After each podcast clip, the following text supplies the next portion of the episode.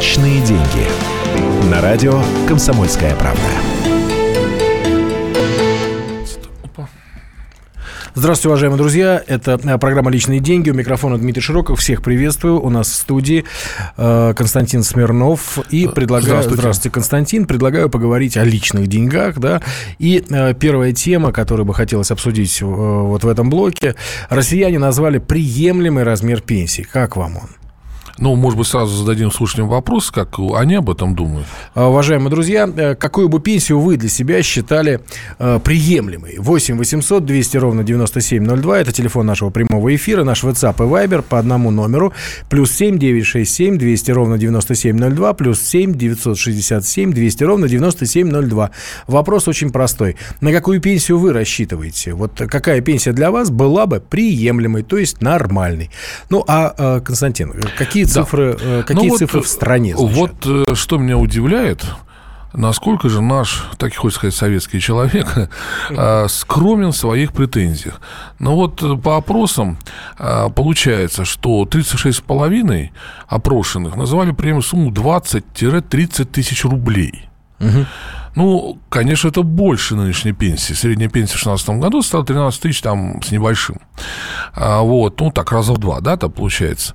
А, но, в общем-то, ведь даже 30 тысяч рублей, это, согласитесь, это сумма для того, чтобы прожить сейчас в нашей стране с уровнем цен довольно маловато, особенно для Москвы. Так ладно еще, за более, более меньшие размеры пенсии, 15-20 тысяч, это как сейчас приблизительно, ну, ну высокие, так сказать, uh-huh. которые пенсии. 28% респондентов высказались. Ну, а каждый десятый вообще считает, что приемлемый уровень пенсионных выплат это 10-15 тысяч. То есть ровно как это сейчас средняя пенсия.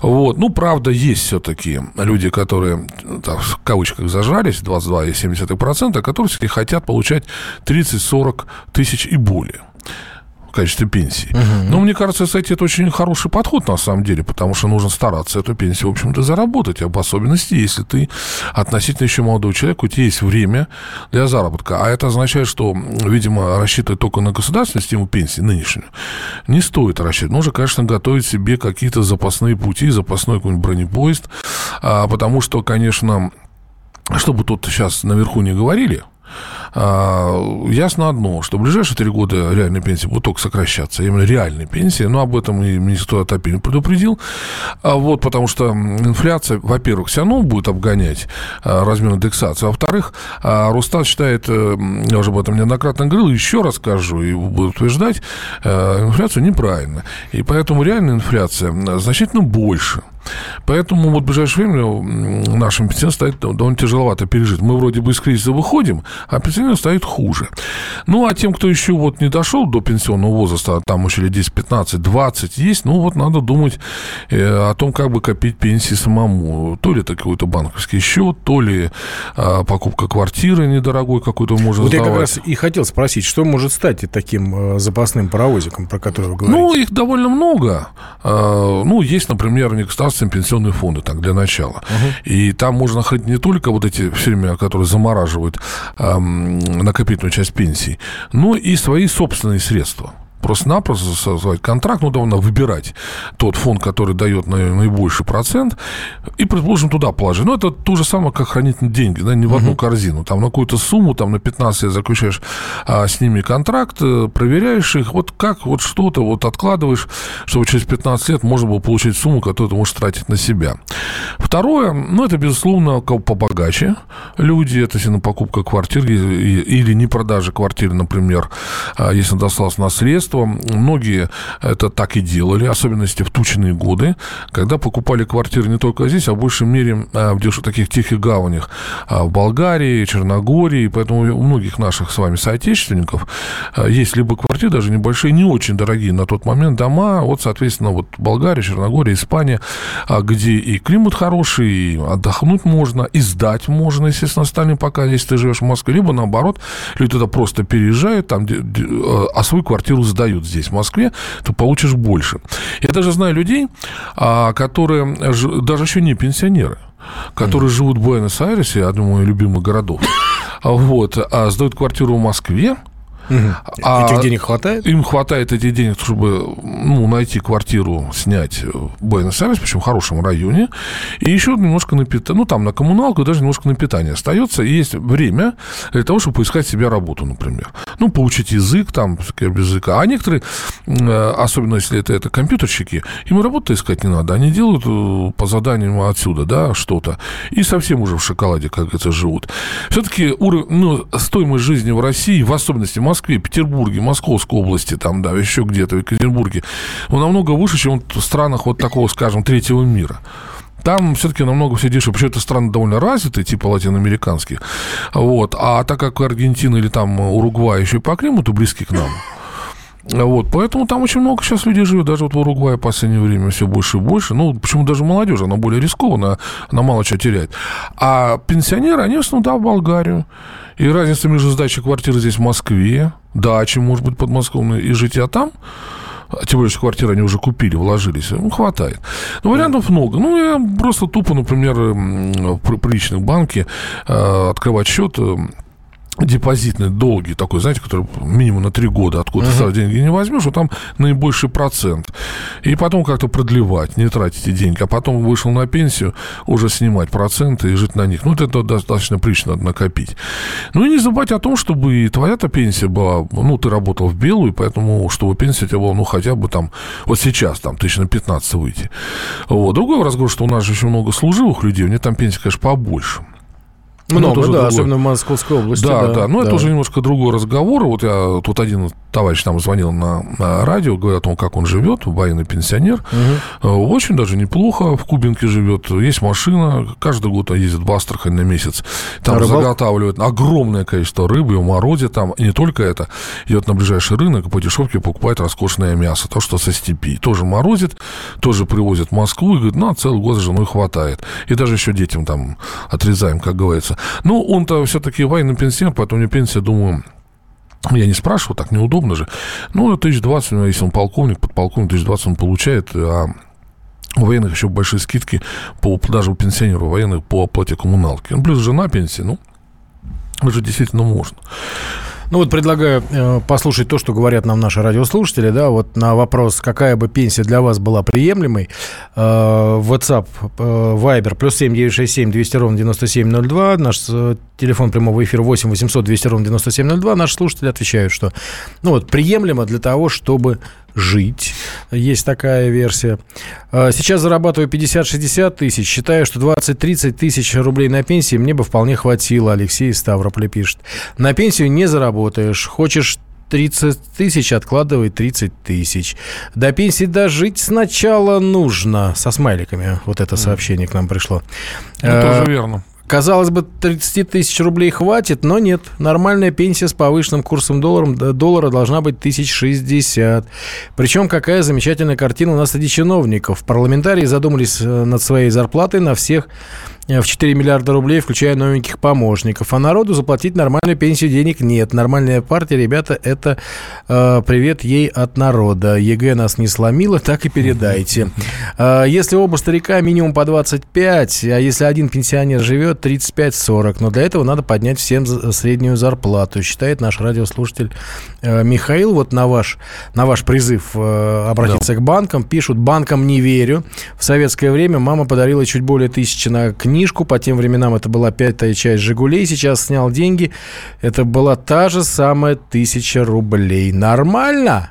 А, знак вопроса и а, рассерженные смайлики. А, сейчас прервемся и вернемся сюда в студию вместе с Константином Смирновым буквально через полторы минуты. Личные деньги.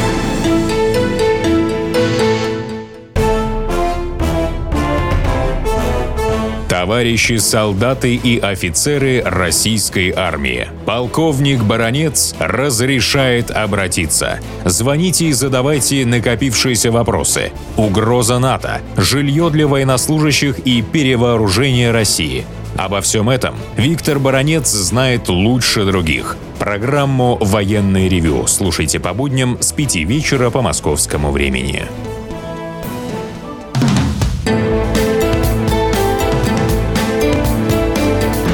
Личные деньги. На радио «Комсомольская правда».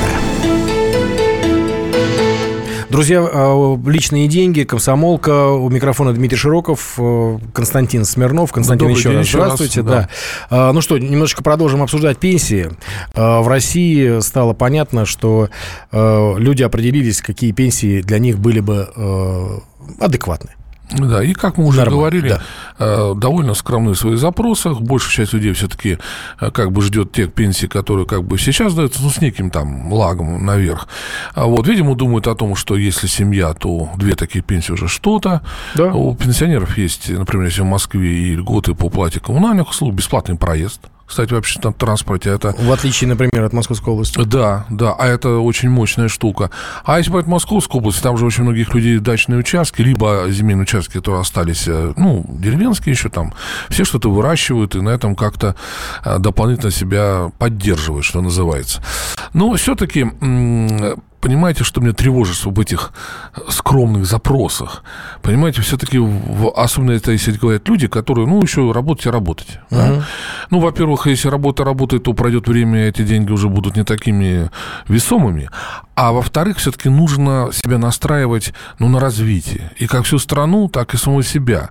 Чтобы сильно заработать побольше как-то.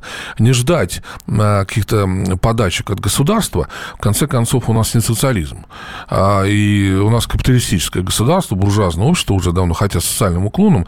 И поэтому оно как бы старается обеспечить э, минимальные потребности, чтобы человек не умер с голода. А на самом деле наше государство по его возможностям больше-то и не может, собственно говоря, сейчас в условиях даже кризиса, а даже когда и выйдет из кризиса, все равно, а, ну, поступление бюджета всех уровней будет недостаточно весомыми. А надо же еще обучать э, людей, э, лечить. И у нас, слава богу, пока остается бесплатная медицина, хотя многие тут могут сказать, она относительно бесплатная. Но тем не менее. И поэтому обеспечить пенсии так вот, как бы какое-то верховное божество, ну, вряд ли. Вот поэтому всегда надо думать о том, чтобы как вот пока ты еще относительно молод, заработать на это дело и, соответственно, сохранить. Есть разные варианты. Можно не верить в банки, можно не верить в НПФ, но тогда можно повесить свою собственную тумбочку, например. Можно там хранить, скажем, валюту, которая все-таки более устойчивая, да, чем это. Ну, анекдот советского времени, в каком банке вы храните свои сбережения в трехлитровом. Да. Э, ну, вы знаете, правда, и это нас тогда, советских людей, обмануло, когда Павлов убрал 50 и 100 рублевки. Да, обманул и, вот, и когда мне люди рассказывали, находили огромные вот эти вот пачки денег, валяющиеся прямо на асфальте, в снегу, все, уже пустые бумажки. А, вот, так что у нас тут, э, да, ну, доллар вроде бы у нас пока нас не подводит, поэтому хранить не можно ли в евро, ну, лучше в долларе. Ну что, 8 800 200 ровно 9702, телефон нашего прямого эфира, наш WhatsApp и Viber, плюс 7967 200 ровно 9702. Пообщаемся с, с радиослушателями. А, алло, Сергей, здравствуйте. Здравствуйте. Я вот по поводу того, что пенсия должна справедливо сначала начислена быть. То есть за год, за один год трудового стажа, вот по сегодняшним ценам, ага. должно начисляться одна тысяча рублей. Если человек 40 лет стажу имеет, то сегодня он должен получать 40 тысяч рублей. Справедливо. Вот. А то, что там лабуда по поводу Уругвая, это Аргентины, там напарник что-то плетет, это все далекое, это не наше. Понятно. Сегодня минимально 40 тысяч рублей. Вот. Спасибо. Понятно, спасибо большое. А что нам еще пишут, Константин? Или да. ответите? Да, ну я буду, хотел сказать не то, чтобы там я обиделся, вот, хотя, конечно, я выбирал бы выражение. А, это я все-таки рассказал про отдельных людей, которые есть, и тут масса проблем. Кто это будет тысячу рублей начислять? Для того, чтобы тебе, вам кто-то чего-то начислял, нужно очень здорово зарабатывать. Для начала надо, чтобы заработок был большой, а кто сейчас большие заработки платит? Конечно, у нас немножко сдвинулась ситуация, и номинальные зарплаты стали повышаться в прошлом году, но mm-hmm. номинальные. А реальные доходы, о чем мы говорили вчера, как раз упали. Вот, поэтому все это очень здорово, если кто-то что-то тебе начислит. Но никто ничего делать-то не будет, надо самому это заработать. Добрый вот. дяди нет теперь. А, давайте еще поговорим по, с нашими радиослушателями. А, алло, здравствуйте. Да-да-да, Здравствуйте, Вачаган. Здравствуйте, Вачаган. Э, добрый день, да. А, какая пенсия для вас вот была бы адекватной, э, такая нормальной? Я, я думаю, что порядка 30-35 тысяч э, в среднем по России. Но об этом, конечно, можно мечтать, учитывая то демографическое состояние, которое у нас, и не только у нас в развивающих странах, э, число трудоспособного, то есть часть трудоспособного населения сокращается, а самое, э, поэтому пенсионный возраст во всех э, странах уже пытаются там отодвинуть 60, там 65 и все другое. По моему глубокому убеждению, чтобы обеспечить себе достойную старость, надо угу. просто рожать детей. Двоих, троих. Откладывать, откладывать деньги на потом э, тоже, скажем, нет смысла, потому что инфляция пожирает, там, все съедает. доллара, там, и, и все другое, да, съедает. А вкладывать какие-то там фонды, там, э, получить дивиденды, это тоже опасно. То есть самое, э, то, а, тот поезд, бронепоезд, о котором наш эксперт э, только что говорил, это, это дети. самый хороший бронепоезд, это дети. Спасибо. Двоих или троих надо рожать, которые потом будут обеспечить достойную старость. Спасибо. Пишут нам радиослушатель Евгений из Альметьевской пишет. Доживем ли до пенсии? Случилось такое-то 8, 10, 12 тысяч рублей. Э, это МРОТ. Э, где страна теряет деньги? Экономический ущерб прямой косвенный в год составляет 48 триллионов рублей от того, что страна нетрезвая, так считает Виктор. Э, это вы с народа дураков делаете хорошо. Тоже такая точка зрения. На 40 тысяч пенсию даже на отдых не съездить. То такая да, точка это зрения. безусловно. Это только прожить. Да, да, да, да, только да. прожить. И... А, ну, здесь указывают несколько фамилий и других. Раскулачить. И пять лет всей стране можно пенсии а, платить. Также а, точка зрения наших так радиослушателей. уже раскулачивали, а что-то пенсии не платили. А, У ну, нас было два дело, таких да, потока. Было, было в 18 году раскулачивали, потом в 29-м. А так как-то не получилось ничего. Да, я хотел бы... Предлагаю тут... тему поменять. Нет, я сейчас закончу быстренько. Да, да. давайте, конечно. Дело в том, что вот последнее сообщение а, министра труда Максима Топилина. Угу. Он тут недавно говорил, что реальные пенсии будут падать, но сегодня решил исправиться. Видимо, ему сказали, что неправильно вещи, товарищ министр, говоришь. Поэтому сказал, что реальный рост страховых пенсий по старости в 2017 году в этом составит 2,1%. За счет чего? За счет единого времени 5 тысяч рублей, как вы помните, она завтра завершается. Вот, э, уже всем вроде бы там должны были доставить. Ну и плюс все-таки индексация с 1 февраля на 5,4%. И очень этому радуется. Но я думаю, эм, они рано радуются, потому что инфляция, это 2% быстро съест. Вот. А, да, и то давайте в феврале Центробанк снова начнет скупать валюту. Э, это что означает? Нет, ну, на самом деле, будет скупать не только Центральный банк, на самом деле, это будет делать еще и Минфин, потому что у нас как бы два держателя золотых резервов. Центральный банк, большая часть для поддержания курса рубля, прежде всего. Вот. А есть же еще резервный фонд, про который истончился, угу. там меньше того триллиона рублей, и фонд национального благосостояния, который, кстати, поддержит и пенсионный фонд, а также инфраструктурные проекты. А почему они это делают? Ну, э, просто надо еще раз объяснить, что случилось. А случилось вот что. Для соглашения с ОПЕК России и ряд других стран, не входящих в ОПЕК, о сокращении добычи, не просто заморозки, а сокращение добычи, угу. где-то в целом на 1,8 миллиона баррелей в сутки, ну, Россия брала, взяла на себя обязательство 300 тысяч баррелей в сутки меньше добывать, и вроде бы выходит на эти показатели. Цена нефти изрядно повысилась в январе, и где-то вот она колеблется сейчас в пределах, ну, 55 долларов за бочку. Э, чуть выше надо было, до 58 8 доходил, чуть ниже до 54, но в целом бюджет у нас построен на цене в 40 долларов.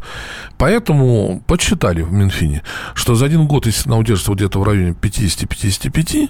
у нас не только темп роста увеличится до 2%, как считает Минэкономразвитие, но и э, бюджет федеральный получит дополнительно до пол, ну, там где-то 11,60 триллиона рублей, почти полтора триллиона. Но что с ними делать? У нас довольно большой дефицит. На, на покрытие части этого дефицита планировалось потратить весь резервный фонд и часть ФНБ. Но почему бы эти деньги взять, да и не бросить, например, на покрытие расходов? естественных, ну, текущих. Да, Но решили деньги подзадержать. И вот резервный фонд будет тратиться, так же как ФНБ, но в то же время тут же пополняться. Пока цена на нефть достаточно вот такая удобная для Минфина и для Центрального банка. Но мы продолжим тогда вот сейчас. Да, после конечно, по- после краткого перерыва продолжим э, размышлять, э, снова ли ослаблет рубль, привлечем э, экспертов. Друзья, это «Комсомольская правда», личные деньги. Да, спасибо за внимание. Личные деньги.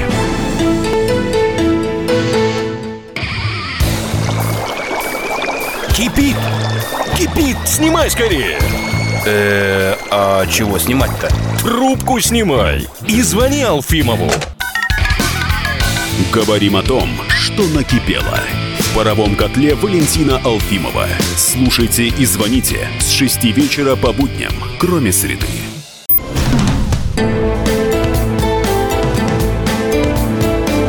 Личные деньги. На радио «Комсомольская правда». Друзья, продолжаем личные деньги. У нас в студии Константин Смирнов, у микрофона Добрый день Дмитрий раз. Широков, э, наш эксперт Константин Смирнов. И э, говорим мы о том, что Центробанк в феврале закупает э, валюту, и есть опасения, что рубль снова ослабнет.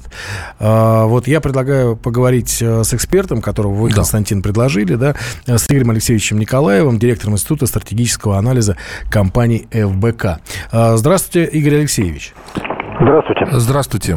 А, Игорь Алексеевич, да, еще раз добрый день. Ну вот, если не слышали нас перед этим, вот вопрос такой. Вы знаете, да, что в феврале и Центральный банк, и Минфин конечно. начнут закупать валюту, там есть разные объяснения. Но вот наших слушателей беспокоит, не обрушат ли опять эти операции рубль?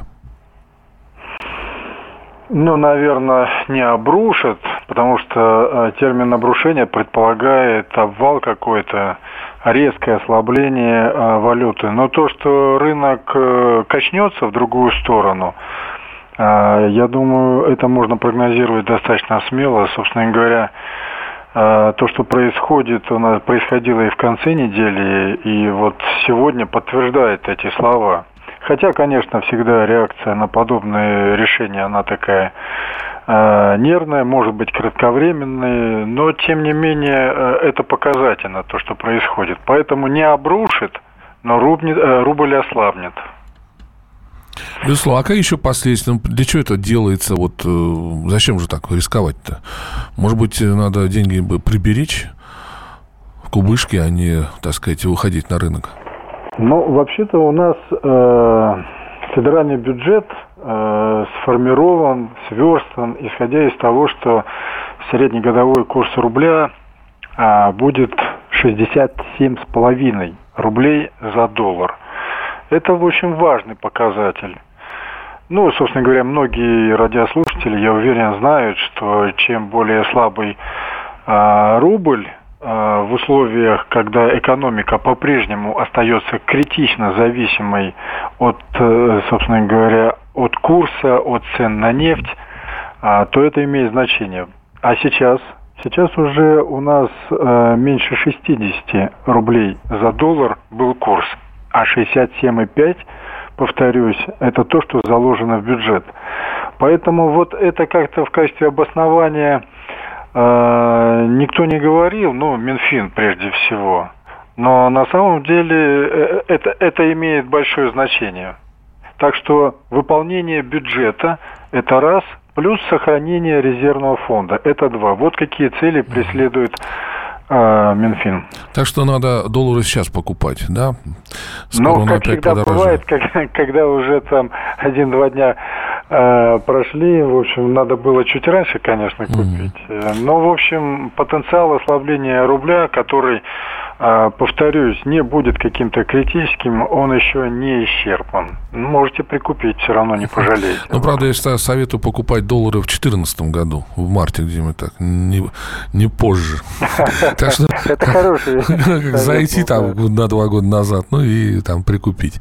Большое вам спасибо, Игорь Спасибо большое. Друзья, на связи у нас был Игорь Алексеевич Николаев, директор Института стратегического анализа компании ФБК.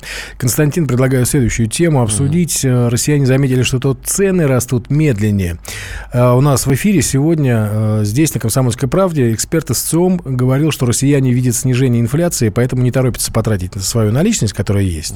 Да, собственно говоря, отсюда снижение доходов у производителей наших. Да, и, соответственно, И- продавцов. Да, и это называется дефляционная петля.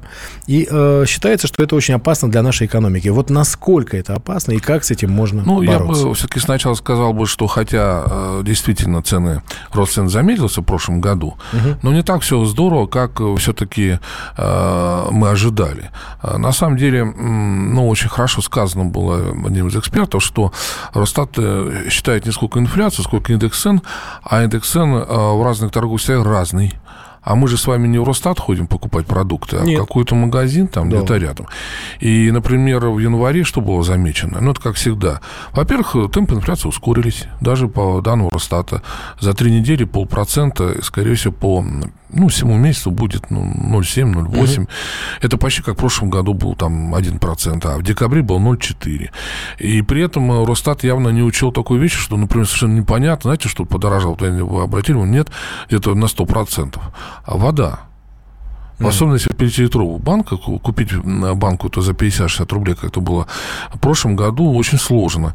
То ли они их не поставляют, то ли так, так далее. Торговцы говорят, во все виноваты поставщики, производители этой воды, они стали завышать цены, нам тоже приходится, и так далее, и тому подобное. Да? А вот так вот, вот ты пришел, вот я, например, с этим столкнулся время каникул, ну, у меня на даче Яхроме жил, поехал в магазин, в том числе за этими пятилитровыми банками, mm-hmm. вот все за 50 рублей покупал. А тут, пожалуйста, покупай, есть, но за 100.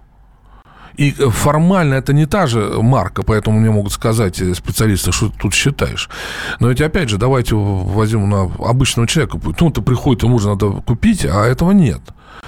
А вот. Ну, не только там целый ряд других вещей. Масло Всевышний продолжает дорожать и так далее. А вот насколько опасна дефляционная петля, ну, вообще у нас тут много опасностей. Мы вообще в этом 2017 году пережить очень много рисков.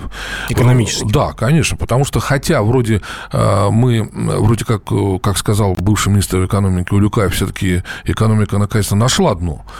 Я бы даже добавил, даже удобно вроде бы на нем расположилось. И, по-моему, он говорил, что мы его неоднократно достигли этого. Да, он, ну, мы достигали, видимо, проваливались вниз, как это обычно. Видите, вот, ну, а там, следующий, а там еще стучат снизу. Нет, вроде бы уже не рушится. Уже вроде бы, ну, ну возобновился рост. Ну, вот э, падение было в прошлом году не таким большим, а в этом году уже ждут рост от 1 до 2%. Это не восстановление того, что было, скажем, в 2013 году, но тем не менее что-то. Но дело в том, что остальное, остальное это мир идет вперед, мы начнем все больше и больше отставать, в том числе в качестве роста, в, в технологиях. У нас за санкции мы уже два года не приобретаем за границей технологии в теке не приобретаем дешевые деньги там за границей и так далее. Вызов дофига. И когда еще и спрос остановился. Падает. С одной стороны, спрос положительное дело сделал, когда упал. Он как раз на инфляцию нажал. В первую очередь, я думаю, тут не сколько ЦБ сделал инфляцию ниже, сколько э, мы, население, которые стали меньше покупать. И стараясь покупать по акциям там и так далее. А с другой стороны-то, они же задыхаются теперь с этим, недополучают денег-то. Оборот не тот. А потом это бьет по своему производителю, который уже не может продать э, ну, любой, так сказать, товар, который вот чуть выше качеством, что называется. Это действительно очень страшная штука. Единственный выход из этого положения действительно более бурный рост, даже уже в этом году, и повышение э, реальных зарплат. Потому что люди должны поверить в то, что нужно не держать последние гаснущие, тающие рубли, а все-таки идти в магазин, что-то себе купить. А, в том числе числе и что-то долговечное. Например, там уже холодильник надо новый покупать, там телевизор, там еще чего-то.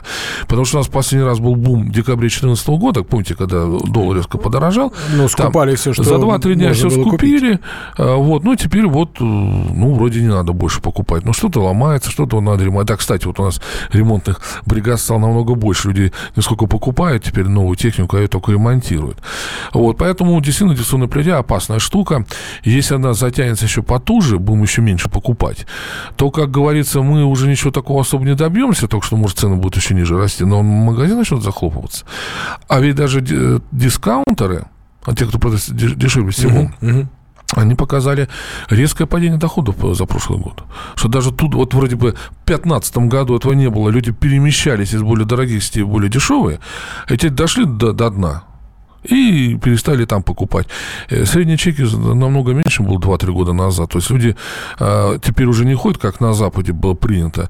И мы к этому пришли в тучные годы, когда вот сети появились. В субботу заехал, набрал... Телегу. Да, телегу, даже две. И как-то вроде не очень дорого. Но теперь эта телега подорожала в среднем в 2-3 раза за год. Ну, за последние два года, так скажем. За 14, 15, 16, за 2,5 года. И в эту уже ничего не возьмешь. И качество товара там даже падает. Старается стараются, да, во-первых, эм, продукты класть меньше товара, вот упаковку. Часто бывает, что нет, упаковка, а сейчас везде упаковка уже так, огромная, роскошная, да, да, товара а, меньше. Нет, ну, например, даже самое обычное, там, 200 грамм масла сливочного. Как правило, сейчас везде 180 грамм. И они даже это предупреждают, но цена-то по крайней мере, хотя бы та же остается, а ты 20 грамм масла недополучаешь. А это, между прочим, советской армии на день дался 20 грамм масла. Это немаловажно. Друзья, 8 800 200 ровно 9702, телефон нашего прямого эфира, э, WhatsApp плюс 7 967 200 ровно 9702, Вайбер по этому же номеру, плюс 7 967 200 ровно 9702. Вопрос нашей аудитории, а вы заметили вот то самое снижение Э, снижение роста цен, да, что э, в ЦИОМ говорит о том, что россияне заметили, что цены растут медленнее. А вы это увидели, уважаемые друзья? Вот я честно скажу вам, Константин, что да. я э, не заметил вот этого повышения цен по воде. Угу. Правда, я честно вам, опять же, признаюсь, хожу в магазин сетевой, такой низкой достаточно ценовой категории. Вот. Это если прям вот совсем как, как вот в субботу за, за телегой продуктов. Да да. А вот, а вот такие вещи, как вода и хлеб, я покупаю в обычном магазине, и, честно говоря, у нас там э, на что-то подняли цены, а именно вот на воду нет. 8 800 200 ровно 9702. Дмитрий, здравствуйте. Здравствуйте. Дмитрий, вы заметили то, что цены вроде бы растут не очень сильно? Нет, я вам хочу рассказать, вот почему растут цены. На самом деле, вот просто как на заблуждение вгоняют все это – вот сетевые магазины, как бы вот пятерочки, перекрестки, там Ашан, вот эти все. Ну, то есть у них на самом деле хозяев там несколько человек. Там, а, ну, вот, у этих хозяев. Они вот производители, когда продают, ну, товар, они у, у них как бы арендуют в магазинах место для продажи своих продуктов. Понимаете? Они вот им постоянно цены завышают, поэтому и цена поднимается на все. Ну, и никто это не контролирует. А получается, два каких-то человека во всей России – всеми продуктами этими управляют, так и и у людей ну, деньги эти выкачивают. Понятно. Дмитрий, но все-таки вы заметили, что цены растут медленнее? Вот э, для себя или нет? Вот э, коротко ответьте, пожалуйста. Я вот не заметил, если честно. Вы не заметили? Я заметил, что в три раза они вообще подняли Все понятно. продукты. Понятно. А, понятно. Спасибо большое. А, друзья, э, мне нужно только поблагодарить нашего эксперта Константина Смирнова за вот эту программу, которая называется «Личные деньги». Меня зовут Дмитрий Широков. И встретимся здесь же в эфире радио «Комсомольская правда» совсем скоро. Константин, спасибо вам большое. Спасибо за внимание и до новых встреч. Э, до новых встреч, да. И, и смотрите за ценами. Смотрите за ценами и берегите свои личные деньги. Да. Личные деньги. Мигранты и коренные жители. Исконно русская и пришлая. Культурные конфликты и столкновения менталитетов. Пресловутый НАЦ-вопрос встает между нами все чаще и острее. Ставим его ребром на радио «Комсомольская правда». Программу «Национальный вопрос» слушайте каждую пятницу после 7 вечера по московскому времени.